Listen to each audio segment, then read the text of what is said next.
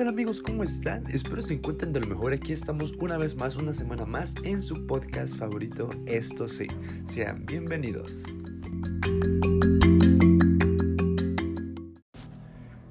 En esta ocasión hablaremos acerca de la evaluación auténtica, dándole seguimiento al tema de la semana pasada. Antes que nada, quiero agradecerles por sintonizarnos una ocasión más y espero que este episodio les guste. Bueno, vamos a hablar de la evaluación como concepto.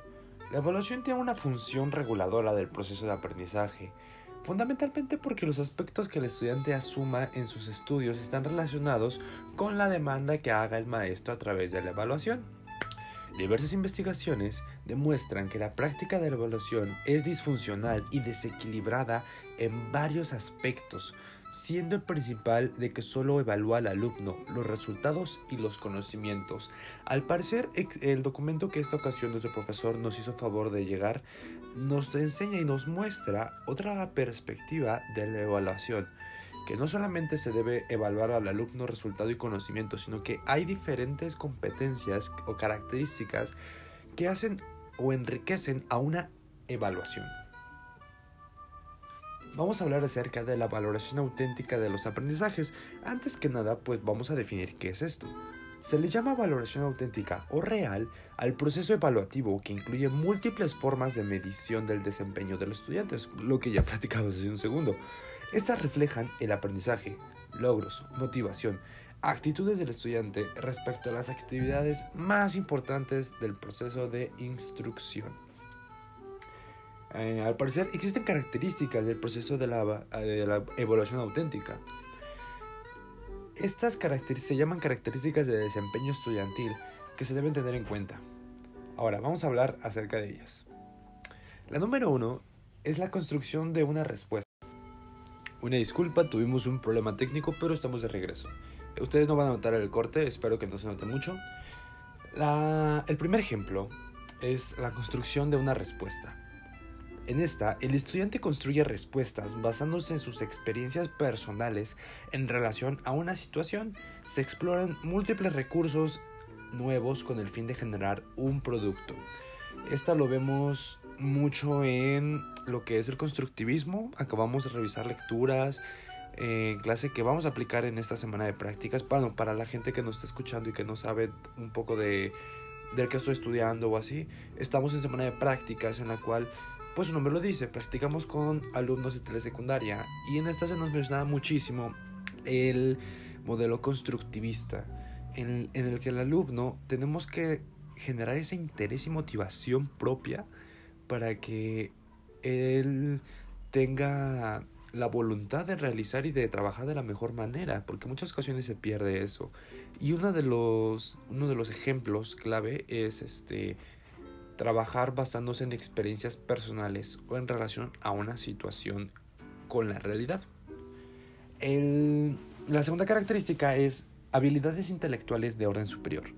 Estas se construyen respuestas para preguntas abiertas, haciendo uso de destrezas como el análisis, la síntesis y la evaluación. Aquí su nombre lo dice, es para realizar respuestas un poco más complicadas. Eh, vaya, vemos como recurso en análisis, síntesis y evaluación. Eh, la tercera característica es la autenticidad. Las tareas tienen un verdadero significado, presentan retos, involucran actividades que reflejan una buena instrucción, con frecuencia importante en el contexto del mundo real. Había leído en la semana pasada y que me tocó exponer acerca de esto que les comento del constructivismo, y decía Piaget que el docente está hecho o su principal labor es crear situaciones de conflicto, situaciones de problema, pero no problema de real o de la o personal, sino problema conflicto cognitivo en el que el alumno tenga que pensar y cuestionarse si está haciendo las cosas bien. Cuarto ejemplo, la integración. Las tareas requieren una combinación de destrezas que integran materias como el lenguaje con otras del, del currículo, perdón, en las que todas las competencias y contenidos abiertos están relacionados. Esto es muy cierto y lo vemos muchísimo en cualquier tarea de un niño de primaria. Hay tareas en las que los profesores bueno, como que se quiebra un poco más la cabeza, por así llamarlo, pero relaciona. La tarea de español tiene que ver con geografía, porque estamos hablando de relieve, estamos hablando de población, pero a la vez estamos hablando de una gráfica, ya metimos matemáticas, ahora vamos a meter cívica y ética, crees que está bien esto, esto y esto y esto, ahora metimos aquí la moral y la ética, combinan en una sola tarea diferentes materias, y es esto que se le llama interdisciplinario. Volvemos a los alumnos de un modo que piensen no solamente se enfoquen en una sola materia o en un solo tema, sino que volteen a la izquierda, a derecha y vean, ah, miren, tenemos estas otras ciencias que nos pueden ayudar a realizar este trabajo. Proceso y producto. Con frecuencia se evalúan los procedimientos y las estrategias que se emplearon no solo para llegar a respuestas potenciales, sino para explorar soluciones múltiples a problemas complejos, además de, o en lugar, evaluar un solo producto o una respuesta única correcta. Esto me parece increíble que lo vemos en el nivel medio superior, algunas ocasiones en, el, en secundaria, los llamados proyectos integradores o proyecto interdisciplinario, que pues su nombre lo dice, tiene diferentes disciplinas para llegar a él. No solamente un producto final. Vemos muchísimo, muchísimo en las escuelas y más en México que final de parcial entrégame esto en física, entrégame un prototipo, ahora tal materia, entrégame algo distinto. Sin embargo, no estamos viendo el proceso que llevó a realizar ese producto. Como aquí dice, proceso y producto. Profundidad en lugar de amplitud. Las evaluaciones sobre el desempeño se construyen a lo largo del tiempo, con una variedad de actividades que reflejen el crecimiento, madurez y profundidad consecuentes al dominio de estrategias y procesos. Estas transferirán procesos perdón, para resolver en áreas específicas, bajo el supuesto de que estas destrezas se transferirán a la solución de otros problemas. Necesitamos aterrizar ese conocimiento que nosotros le hacemos llegar a los alumnos, porque ya lo hemos hablado, pero pareciera que no queda muy, muy claro. De nada nos sirve nosotros abordar un tema de tecnología si los alumnos no tienen luz, si los alumnos no tienen manera de, aterrizar esa idea, ese tema a su realidad. Ahora bien, tenemos tipos de evaluación auténtica. Eh, O'Malley y Pierce en el 96 habían categorizado los tipos más comunes de evaluación auténtica y actividades realizadas por estudiantes y que se deben observar y documentar. Entre sus ejemplos incluyen los siguientes. Las entrevistas orales. En estas, el maestro hace las preguntas al estudiante sobre su trayectoria personal, actividades que realiza, lecturas y demás intereses. La nueva narración de la historia o del texto. El estudiante vuelve a narrar ideas principales o menores seleccionadas de un texto al que estuvo expuesto a través de la lectura o la narración oral. Ejemplos de tipo de escritura. El estudiante genera un documento de tipo narrativo, explicativo, persuasivo o de referencia proyectos eh, o exhibiciones. En esta, el estudiante trabaja en equipo con otros compañeros para crear un proyecto que con frecuencia involucra la producción multimedia, presentaciones verbales, escritas o una exhibición. Experimentos y demostraciones. El estudiante documenta una serie de experimentos e ilustra el procedimiento, realiza los pasos necesarios para completar una tarea y documenta resultados de estas acciones. Pruebas y o exámenes. El estudiante responde por escrito preguntas abiertas. Esto es muy tradicional, muy convencional, casi siempre utilizamos. Que ojo, paréntesis en lo que estamos hablando. la persona que realizó o inventó los exámenes de opción múltiple recalcó que estos exámenes o estas pruebas no estaban hechas o no fueron realizadas para medir el nivel de inteligencia, sino el nivel de memorización que tiene un alumno. Es algo curioso que actualmente es el... O sea, hasta te lo piden para entrar a un nivel, a un nivel superior. Es un parámetro. Y que la persona que los inventó diga, eh, hey, aquí está esto, pero no se basen por completo en ello. Hay otras formas de evaluación. Esto solo clasifica la memorización que tiene el alumno. Observaciones del maestro.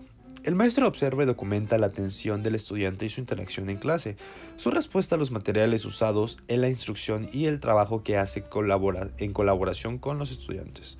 Portafolios. La recopilación de trabajos del estudiante que se enfoca en mostrar su proceso en el tiempo.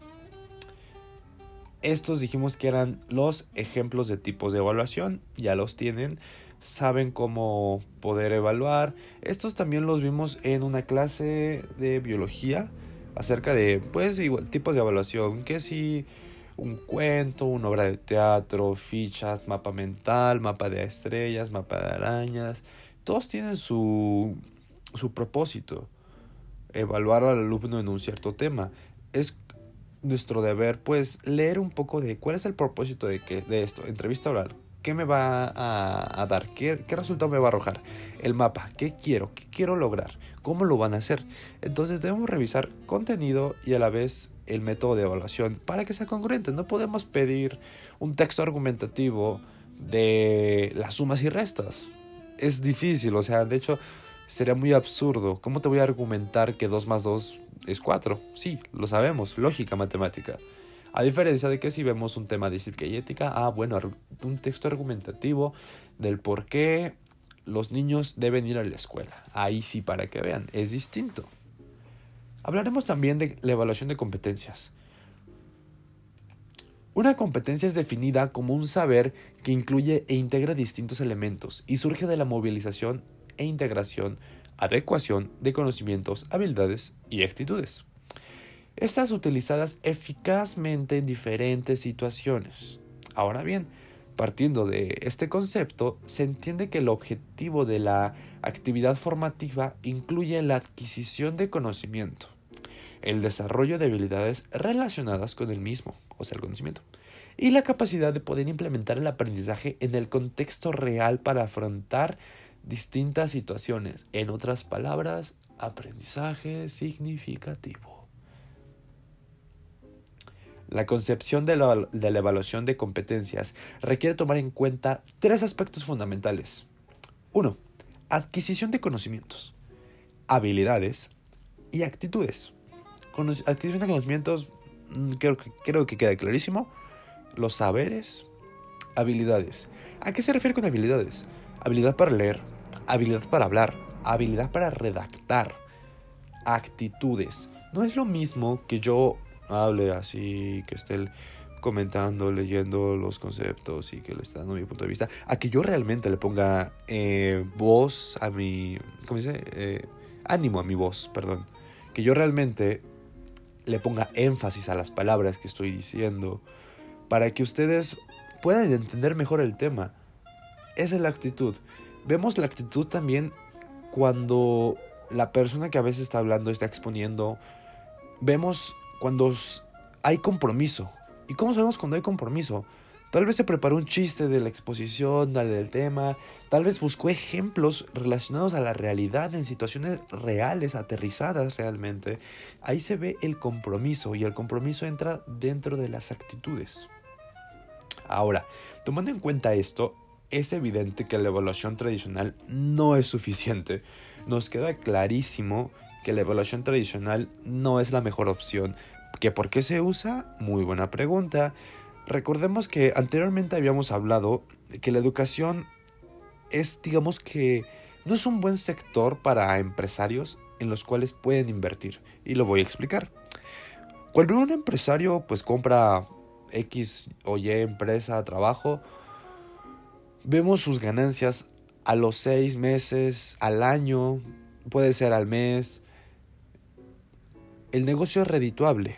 A diferencia de la educación, la educación es un negocio redondo porque tarda mucho tiempo en dar frutos. Los nuevos planes que se están implementando y que vamos a aplicar en cinco años, vamos a ver los frutos en esa generación alrededor de 20 años después. Entonces, hasta ese momento nos daremos cuenta si el plan fue realmente bueno. Aquí hablaremos de la evaluación por competencias que ésta debe guardar relación al escenario real, o sea, debe de ser significativo el aprendizaje. donde el estudiante ponga de manifiesto los tres aspectos que se buscan evaluar a través del análisis y respuesta que da el alumno a cada situación planteada. La esencia de todo esto es la contextualización del aprendizaje y que se promueva el aprendizaje experiencial. experiencial, perdón, perdón, experiencial, una disculpa. Y que la evaluación sea coherente a este aprendizaje. Ahora bien, hablaremos acerca de instrumentos para una evaluación auténtica. Hablaremos del diario reflexivo. Este es una de las herramientas que se utilizan en la evaluación auténtica. En esta modalidad, el objetivo es saber qué, cuánto, de qué manera, cómo se está llevando a cabo el proceso de enseñanza de, aprendizaje para que, para que se enriquezca constantemente con el, el conocimiento colectivo. Ahora, voy a explicar lo que dije porque yo sé que es un poco rebuscado. Esto se refiere a que con un diario reflexivo podemos nosotros identificar qué aprendimos, cómo lo aprendimos, cuándo lo aprendimos, de qué manera lo aprendimos y compartir este conocimiento con nuestros compañeros para crear otro nuevo. Ahora bien, esta sitúa al estudiante en el centro del proceso de aprendizaje, que si no mal recuerdo, esto es uno de los principios también del constructivismo. En otras palabras, esto es para que los estudiantes tengan un diálogo consigo mismos y cuestionarse lo que han aprendido en cada sesión, también cómo, cómo lo hemos aprendido, qué sentimientos nos ha despertado en el proceso, eh, de qué manera lo hemos hecho.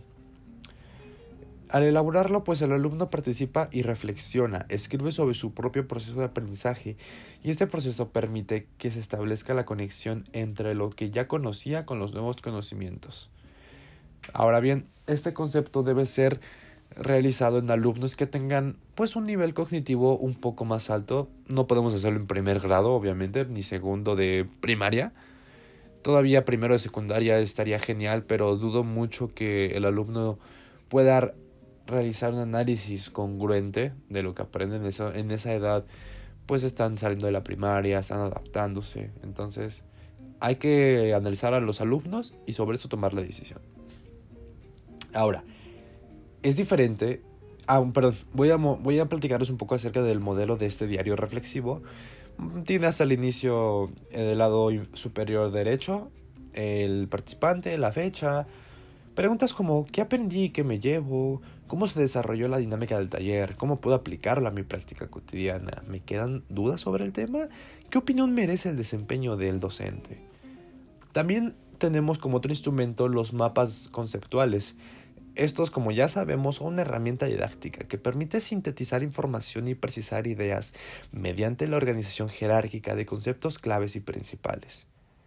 Al construir un mapa conceptual se puede tener mayor claridad y comprensión del tema sobre el que versa su construcción, así como es posible detectar fácilmente los aspectos sobre lo que es necesario reforzar en tanto a conocimiento.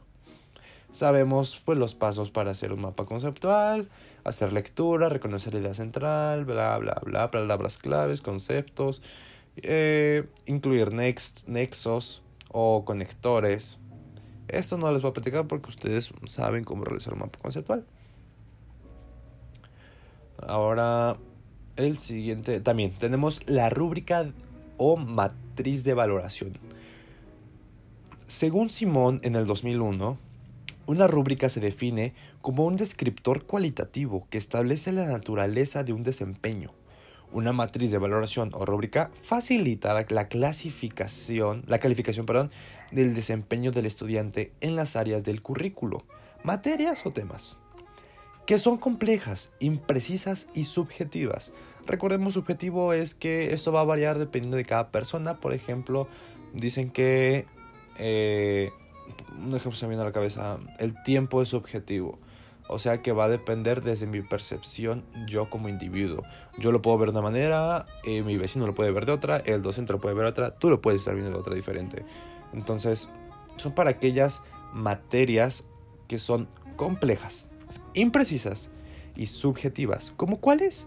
psicología, filosofía, materias que no son de lógica, que son más de pensar y de interpretación. En estas, pues obviamente entraría matemáticas, computación, por ejemplo, que son de leyes, sí o sí, física, biología.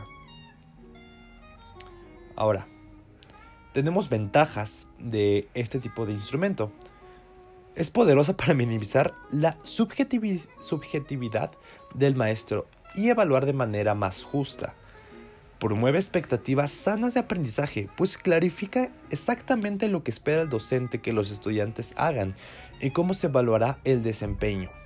Por lo tanto, identifica de qué manera pueden alcanzar los estudiantes el nivel de desempeño. Esta enfoca al maestro para que determine de manera específica los criterios con los cuales va a evaluar y documentar el proceso. Permite al maestro describir cualitativamente los distintos niveles de logro que el estudiante debe alcanzar y permite que los estudiantes conozcan los criterios de clasificación con los que serán evaluados. Eso lo vemos muchísimo ya en el nivel media superior que nos dan rúbricas de evaluación para yo recuerdo mucho de química en las prácticas de química qué debía hacer, cómo lo debía hacer, si hacía esto, qué, me, qué puntaje iba a tener y si no lo hacía, cuánto iba a perder. Entonces, más que nada es para eso, en ese nivel. Tenemos aquí un ejemplo que del lado izquierdo, a modo de un cuadro de doble entrada, viene la calificación 5, 4, 3, 2, 1, 0 y la descripción demuestra total comprensión del problema, bla, bla, bla, bla, bla. Y así va disminuyendo. También me, me hace mucho, mucho, mucho recuerdo este tipo de instrumentos a psicología. Había ocasiones que teníamos que hacer ensayos y la maestra nos daba rúbricas de evaluación desde el primer día del semestre para que tuviéramos en cuenta y, e hiciéramos el trabajo en base a, a esa rúbrica.